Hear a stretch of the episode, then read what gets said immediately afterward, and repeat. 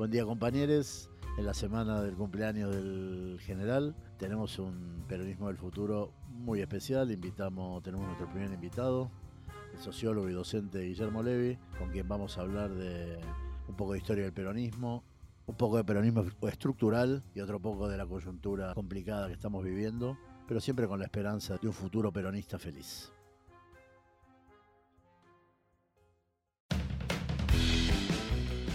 Soy Diego Herzovich. Soy Alejandro Alio. Somos Peronismo del Futuro.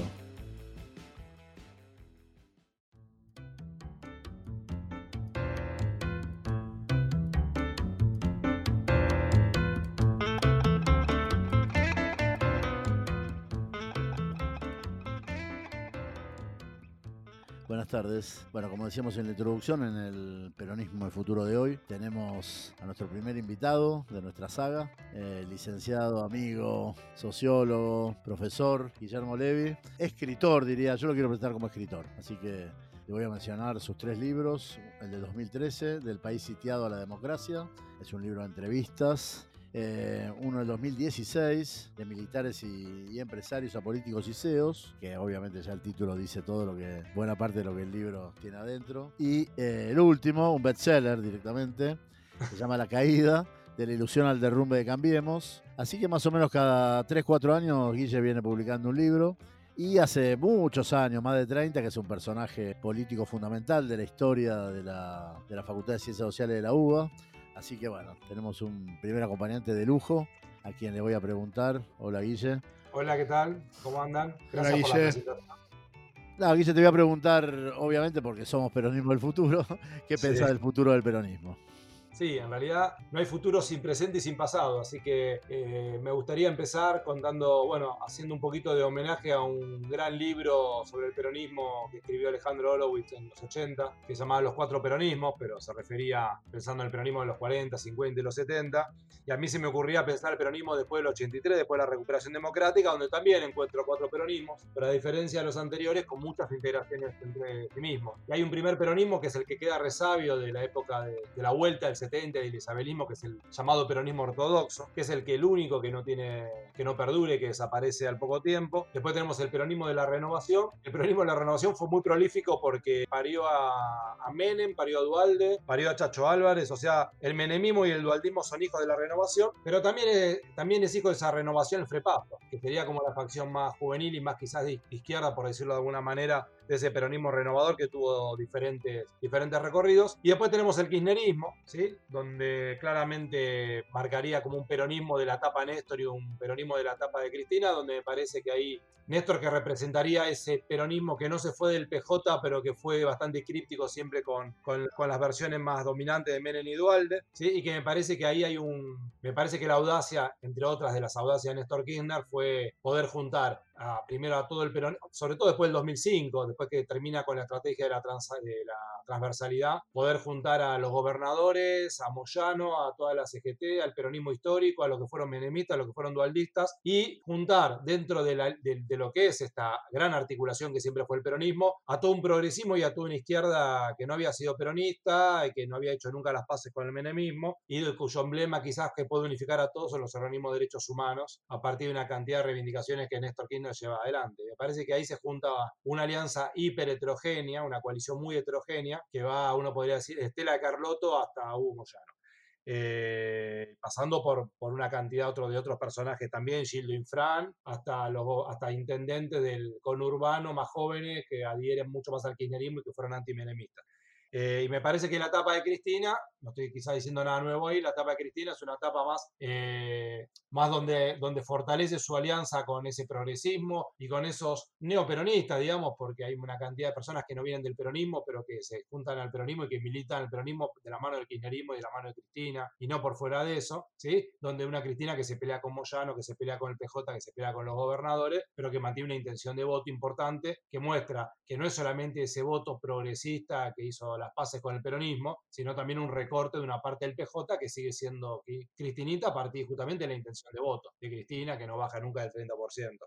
Y me parece que Alberto Fernández es un intento por, justamente, es con todos, por juntar todo, ¿sí? Por tener la Estela de Carlotto, por tener a Axel Kisilov y por tener a Sergio Massa, que, que dijo que Guaidó era el presidente de Venezuela y que iba a la embajada norteamericana a hablar mal de Néstor Kirchner, por juntarlo a Moyano, a Dar, por tener todo adentro. Pero haciéndose cargo de las banderas progresistas, porque me parece que una de las particularidades también de Alberto es hacerse cargo de las banderas progresistas en un gabinete donde hay mucho, este gabinete de los científicos, hay muchas personas, claramente los sectores medios universitarios, ¿sí? donde los que adhirían al, al, peronismo en su versión más cristina y más eh, de un peronismo que claramente no tiene nada que ver en principio con el dualdismo ni con lo que había sido el menemismo, tiene una presencia importante, pero me parece que es un intento que hay que ver si fracasa o, o tiene éxito de poder construir algo en donde estén todos ahí adentro. ¿No? Todos ahí adentro, en el caso de Venezuela o en el caso de Vicentino, en el caso de una cantidad de cosas que están apareciendo y que van a aparecer después de la pandemia, se va a ver la solidez o no solidez de esto. Y ahí yo un poco, cerrando un poco esta idea, me venía la imagen del Parque Norte de Alfonsín, cuando Alfonsín quiere ser mucho más que el líder del radicalismo, sino el líder de un tercer movimiento histórico, donde él decía, bueno, Irigoyen, Perón y Alfonsín, ¿no? Y donde ahí juntaría desde el progresismo, el socialismo, el radicalismo y el peronismo renovador atrás de la figura de Alfonsín. Bueno, ese proyecto fracasó, digamos, Alfonsín no fue, no fue eso. Eh, hay que ver si Alberto va a hacer todo esto, que es una, una ecuación bastante complicada, es complicada por afuera y complicada por adentro, pero bueno, me parece que esa es la apuesta. Me parece que el peronismo del futuro tiene mucho que ver con que triunfe o no triunfe esta coalición que junta todo, lo que el peronismo creó del 83 hasta ahora, menos lo que venía de resabio de antes, que es ese peronismo ortodoxo, que es el primer muerto del peronismo que tiene ya en el Congreso, en el Odeón, en 1985, donde ese peronismo de Luder, Vittel, Arminio Iglesias queda totalmente enterrado y donde todo lo que viene van a ser esa renovación. Eh, Alberto Fernández es hijo de eso, Alberto Fernández también fue un chachista, Alberto Fernández viene de esa renovación y viene de un palo más progresista de esa renovación, es hijo intelectual de, de ministro de Cámpora, ¿no? Y un penalista importante en Argentina y en ese gobierno, en esos 49 días de Cámpora. Entonces a mí me parece que hay un intento que de triunfar es una nueva construcción hegemónica en Argentina y bueno, de fracasar eh, tendríamos una vuelta de algún formato de la derecha que dejó de gobernar hace unos meses.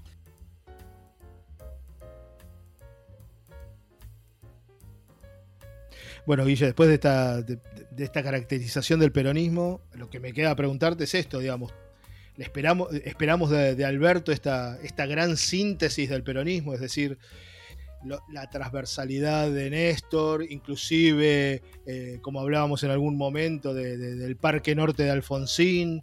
Pretendemos de, Alberto un, un liderazgo con una hegemonía política importante. Sí, a ver, yo creo que todo es independiente de la voluntad de Alberto, independientemente de las capacidades de Alberto. Me parece que es como un destino inevitable de, para que esto triunfo, que esto fracase, tiene que ver con este desafío. Eh, yo igual ahí me parece, bueno, Alberto empezó su discurso de asunción presidencial y lo terminó nombrando Raúl Alfonsín.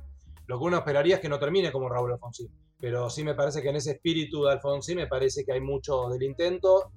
Yo la transversalidad de Néstor creo que algunos dicen que fracasó la transversalidad de Néstor, yo creo que no fracasó porque todo el sector que, a, que adhería, digamos, a, a, al kirchnerismo que no venía del peronismo siguió adhiriendo cuando Néstor se vuelca al PJ y se vuelca a los gobernadores, no pierde absolutamente nada de todo ese progresismo, de toda esa juventud que no viene del peronismo y que hay del kirchnerismo. De hecho, muchos de los funcionarios importantes, emblemáticos de este gobierno, vienen de ese palo, no vienen del peronismo, y sin embargo no, no perdió absolutamente nada el kirchnerismo con eso. O sea, fue una, una, una, rara combinación entre ese peronismo que había sido dualdista y menemista, con muchos de los que habían combatido el dualdismo y el menemismo, y que el kirchnerismo lograba aglutinarlos. Pero me parece que es un desafío un poquito más grande, porque me parece que es... Eh, es, conseguir consolidar lo que sí había lo consolidado Néstor Kirchner después del 2005 no antes del 2005, sino después del 2005, tener todo el peronismo adentro, o prácticamente todo el peronismo adentro, y al mismo tiempo tener todo ese, ese sector progresista que antes eran los derechos humanos y ahora también son los científicos, digo que estarían emblematizados en,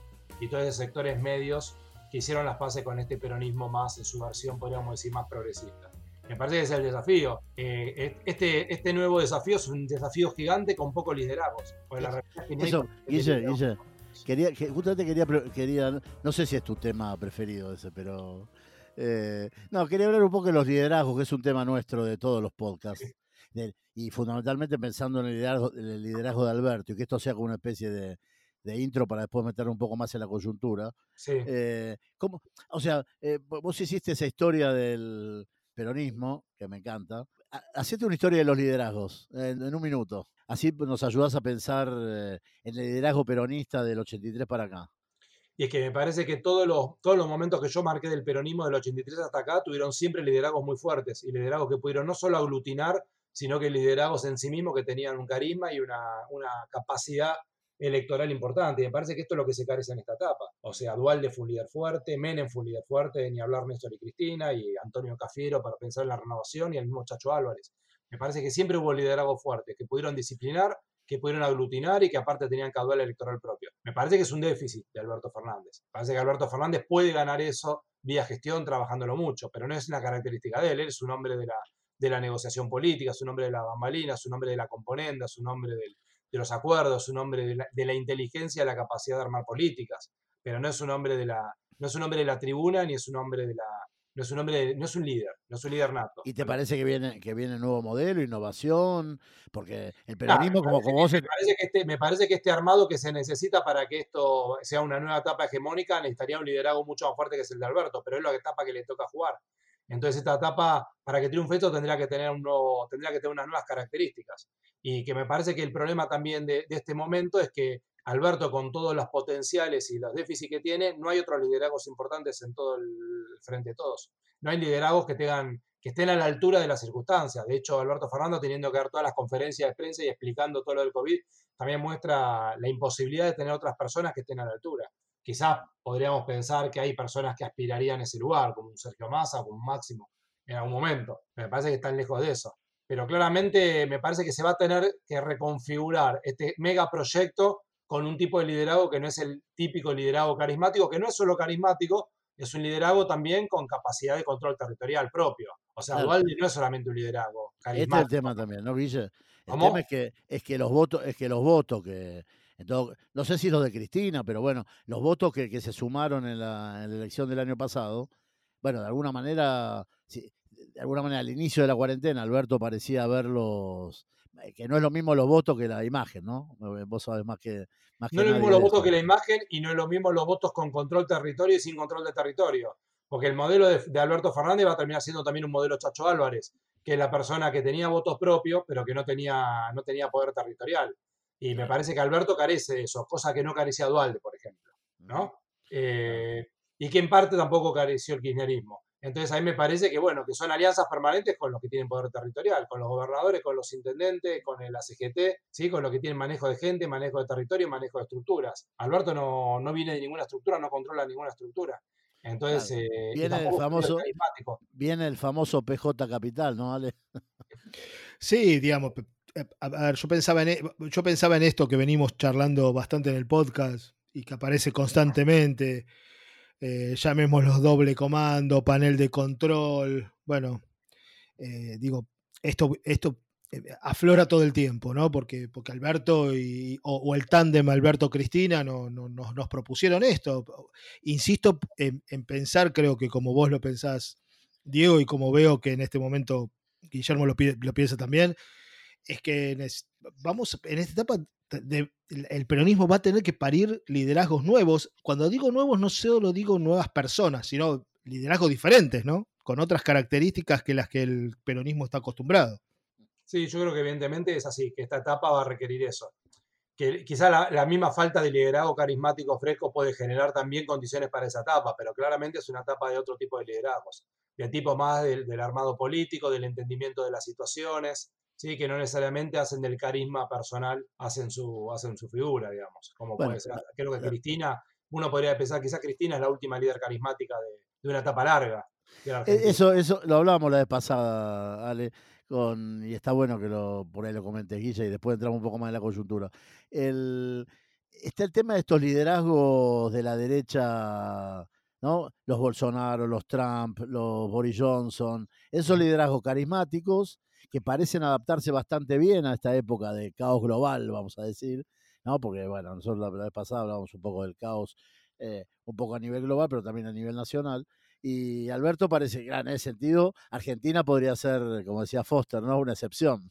Como decía Foster con el kirchnerismo, eh, una excepción donde tenés que construir un tipo, de, un tipo de liderazgo quizás completamente distinto. Bueno, lo que estabas diciendo, ¿no? Sí, es eso, quizás porque no lo tenés, pero también quizás porque pensemos que la Argentina, con toda su radicalidad de la grieta, fue una de las transiciones más ordenadas de, Sudamérica, ¿no? En el cambio de gobierno, porque vos tenés una calle totalmente belicosa y tenés un kirchnerismo duro belicoso, pero al mismo tiempo tuviste una transición que si hubo desorden tuvo que ver con la crisis económica que se trató después de las pasos y por las mismas condiciones que había generado el macrismo, pero en términos políticos fue ordenado. Fue ordenado el, diagrama electoral porque no hubo grandes derrumbes ni grandes caídas, ¿sí? hubo un corrimiento de algunos votos. ¿sí? Lo, lo que logró Alberto Fernández lo que logró la candidatura de Alberto y Cristina fue juntar todos los votos opositores, casi todos los votos opositores es una fórmula, no un derrumbe, no, no se derrumbó el voto Cambiemos. Yo una de las cosas que planteo en el libro, me pongo a estudiar el voto del 2017 en los 135 distritos de la provincia de Buenos Aires y compararlo con el voto de octubre del 2019.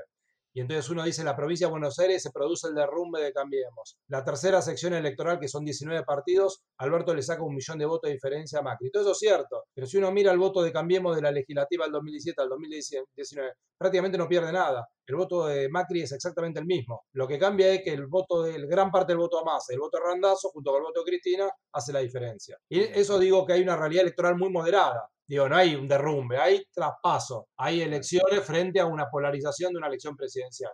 Y la transición, dentro de todo, fue mucho más ordenada de lo que dicen los gritos en los consorcios de clase media y lo que dice la calle. Fue bastante ordenada la transición. Sí, sí, sí. No, por eso eh, parece que la realidad acompaña a este tipo de liderazgo más. Entonces, quizás esa realidad acompaña al liderazgo más moderado y aparte. El plus que tiene Alberto Fernández por el voto de kirchnerismo justamente es la cultura de ese diálogo, de ese liderazgo moderado. La mesa de Alberto, Axel y Larreta es una, es una mesa que Alberto le hizo subir muchísimo las encuestas. ¿sí? Eh, imagínense a Cristina sentando a Axel y a Larreta en la misma mesa. Imposible. Imposible esa imagen. Esa imagen era posible con Alberto Fernández. Nosotros hicimos una encuesta en la facultad que daba que el 18% de gente que votó a Macri en octubre tenía una buena, muy buena o excelente imagen de Alberto Fernández. Eso claramente es eh, la cultura de un diálogo moderado, de, un, de un liderazgo moderado, es hacer Durán eh, hacer un, Durán Barba que te dice tenés que ser moderado. Sí, bueno, eso evidentemente le hace pasar de ese 48 a 45, 44 real a un 60, que creo que Alberto en gran parte, quizás un poquito menos, hoy lo conserva y lo puede recuperar rápidamente con algún crecimiento económico. Por lo tanto, vamos, para eso, vamos para una segunda parte, Guille, que veamos cómo veo. Guille tiene una, siempre, siempre le admiro el modo como hace historia económica, o sea, sabe, sabe mucho de historia económica de la Argentina y me parece que por ahí desde ese lado está bueno, Guille, que, que pienses un poco el presente, ¿no? Bueno.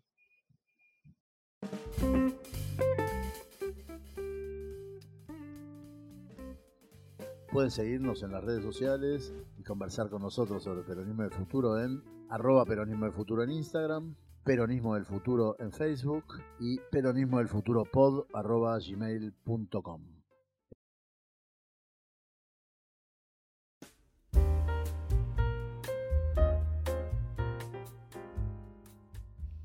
Bueno, vamos a empezar esta segunda parte bis. Y ya habíamos quedado con la cosa de que entremos en la coyuntura. Me parece que está bueno entrar con todos estos diagramas estructurales que hicimos del peronismo. Está bueno que, nos ayudes a pensar, eh, quizás de la historia económica ¿no? de la Argentina, eh, o de la, historia de la economía política argentina. ¿Cómo, lo ves al gobierno, Alberto, enfrentando todos estos desafíos al mismo tiempo? No, no, veo que son desafíos enormes y lo veo muy complicado en el sentido de la, de la debilidad estructural del Estado argentino y de, la, y de la coalición política también que gobierna la Argentina, como cualquier coalición política que quisiera estar en este momento, con algunos problemas estructurales que tiene la economía argentina. Un problema estructural argentino es la restricción externa, que lo venimos arrastrando desde, desde el primer peronismo por lo menos como, problema estructural, la incapacidad de generar las divisas que la economía argentina demanda, pero la economía argentina demanda también es un título, un título muy genérico, que tiene que ver con la cantidad de expectativas, que tiene que ver con el nivel de consumo que tienen muchos sectores en la Argentina, con la importancia de la cantidad de consumo de productos importados, con los viajes en el exterior y con la también, sobre todo, con la compulsión del empresariado argentino y de la clase alta argentina de fugar divisas, de, realizar eh, sus ganancias en dólares exigirle al Estado que le venda dólares baratos y fugarlos del país, sacarlos de la economía.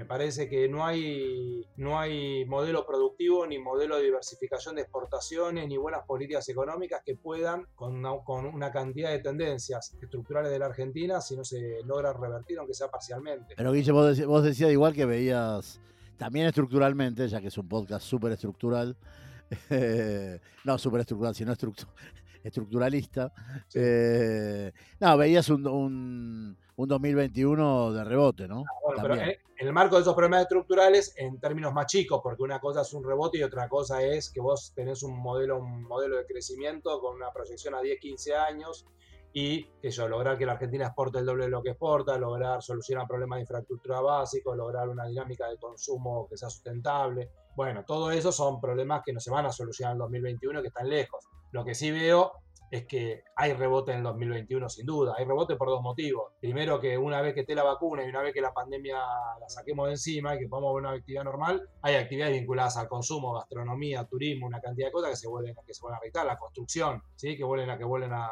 que vuelven a activarse. ¿Sí? Hay una cantidad de recaudación que el Estado está perdiendo que la va a tener, una cantidad de gastos que tiene el Estado hoy que lo va a dejar de tener y si logramos un buen acuerdo con el Fondo Monetario, que creo que estamos en camino a eso, ya tenemos cinco años o cuatro años claramente sin un pago, sin una espada de Mocles sobre el pago de visa que te va a permitir aire y te va a permitir con más dólares o menos dólares que entren empezar a, a tener posibilidad de diseñar algo que te permita levantar. Pero yo creo que el 2021 está todo dado para que sea mucho, es muy difícil que sea peor que el 2020. Está todo dado para que sea mejor que el 2020 seguro con el fin de la pandemia. Entonces en ese sentido sí veo un, un futuro promisorio en el corto plazo. En el corto plazo. Pues la Argentina tiene problemas estructurales que son los mismos que sufrió Macri. Lo mismo que sufrió Macri. Porque el capitalismo moderno integrado al mundo, que venían las inversiones de todos lados porque había un gobierno empresario en la Argentina, eh, fracasó en todas las líneas. Y fracasó en todas las líneas porque no vienen inversiones productivas a la Argentina porque gobierna Macri o porque gobierna empresario. No dejan de fugar dólares los empresarios porque gobierna Macri o porque gobierna Alberto. Entonces hay problemas que son estructurales independientemente que esté el gobierno. Eh, entonces a mí me parece que la tarea es, es, absolutamente titánica y que estamos muy lejos, me parece, todavía de poder, eh, de poder resolverla.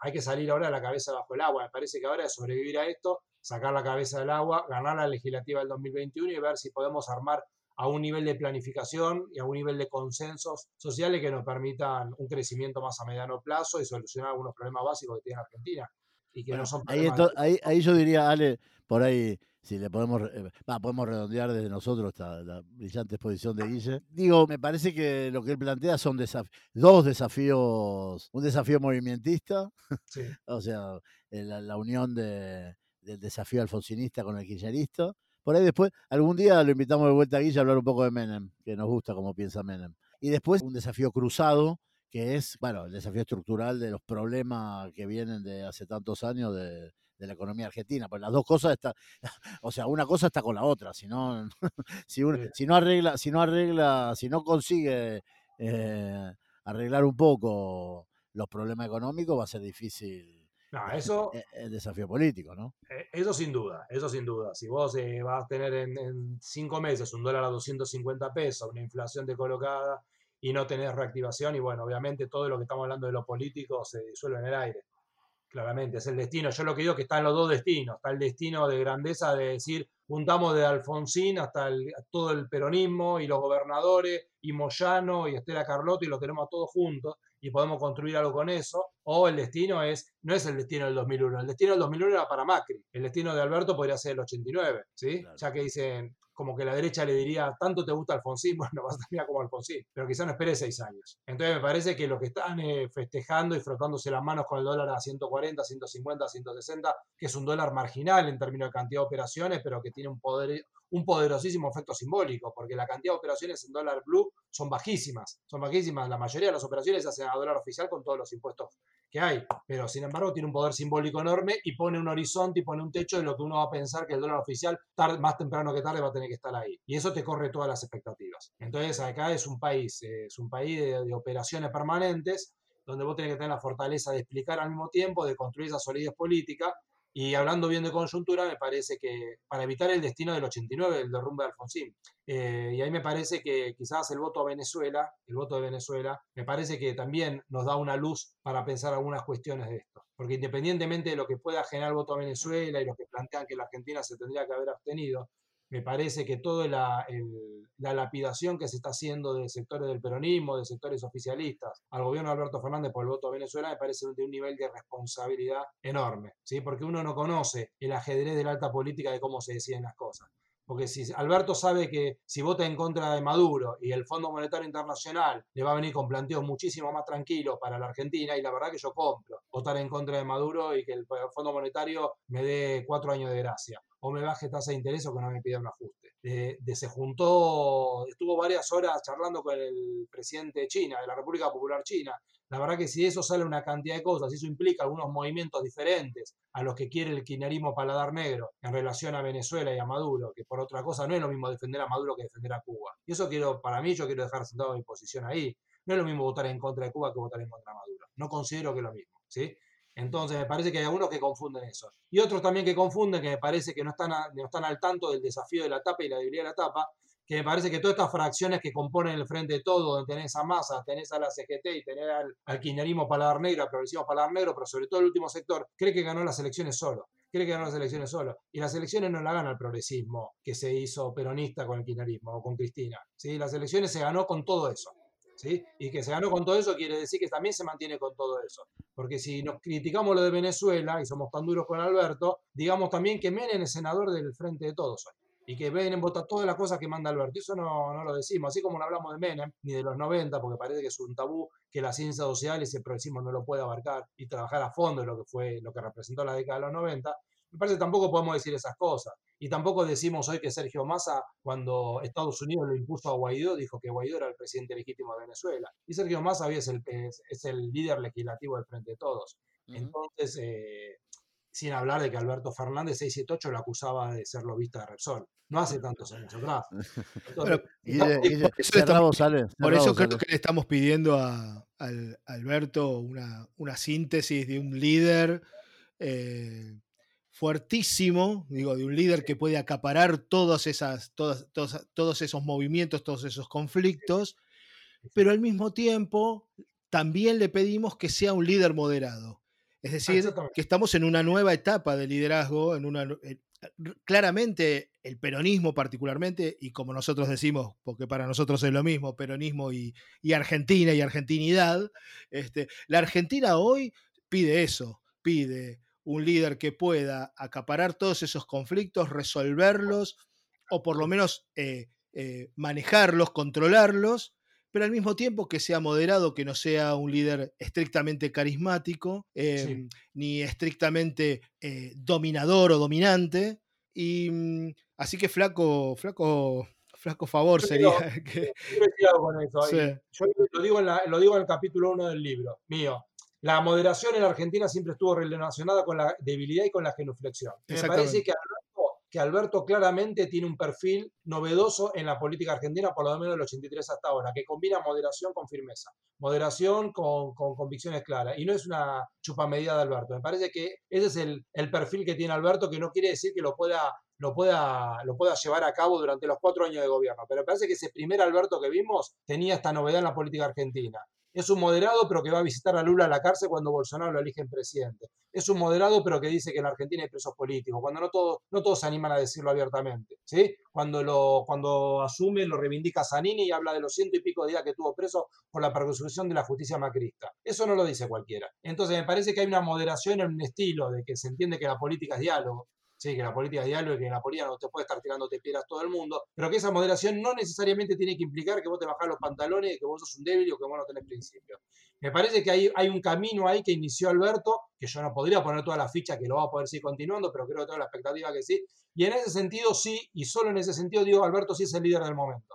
Me parece que Alberto sí es el líder del momento porque Alberto combina todo esto que es una necesidad también, podríamos decir una necesidad de opinión pública y una necesidad de construir grandes consensos en Argentina, que es la moderación, pero la moderación no es de la Rúa, ¿sí? La moderación es una moderación de la Rúa que se va con 40 muertos también en diciembre del 2001. Es una moderación que banca, banca cuestiones progresistas, que banca los juicios de lesa humanidad, que banca el alegado de los derechos humanos, ¿sí? Que banca una cantidad de cosas y que no tiene, no tiene ambigüedades para hablar de Lula. Acuérdense en el debate con Macri, ¿sí? cuando le preguntaban por Venezuela, por esto, cómo esquivaba todo. Alberto no esquiva nada. Alberto habla de las cosas. Entonces a mí me parece, me parece que es importante. La imagen del Alberto visitando a Lula en la cárcel cuando asumía Bolsonaro, ya sabiendo que iba a ser candidato a presidente, a mí me parece que hay algo, hay algo importante ahí también para ser visto. Digamos, que la moderación no implica necesariamente no tener convicciones, sino ir a fondo con algunas cosas. Perfecto, Guille. Yo cerraría con una cosa más. Alberto, baja más guita para la facultad, dale. sí, para, para varios. bueno. Bueno, estuvimos hoy con Guillermo Levi. Muchas gracias, Guille, por estar con nosotros. Fue extremadamente esclarecedor. Muchas gracias. Bueno, yo les quiero agradecer a ustedes. La verdad que me divertí mucho y aparte ayudaron a pensar y me parece que fue una, una, buena charla donde todos pudimos pensar y sobre todo agradable, ameno y, y muy divertido. Gracias. Nos vemos. Un abrazo. Chao. Peronismo del futuro no se podría hacer sin la impresionante edición general de Guido Jean Bartolomé y la coordinación general de Marcelo Cardoso.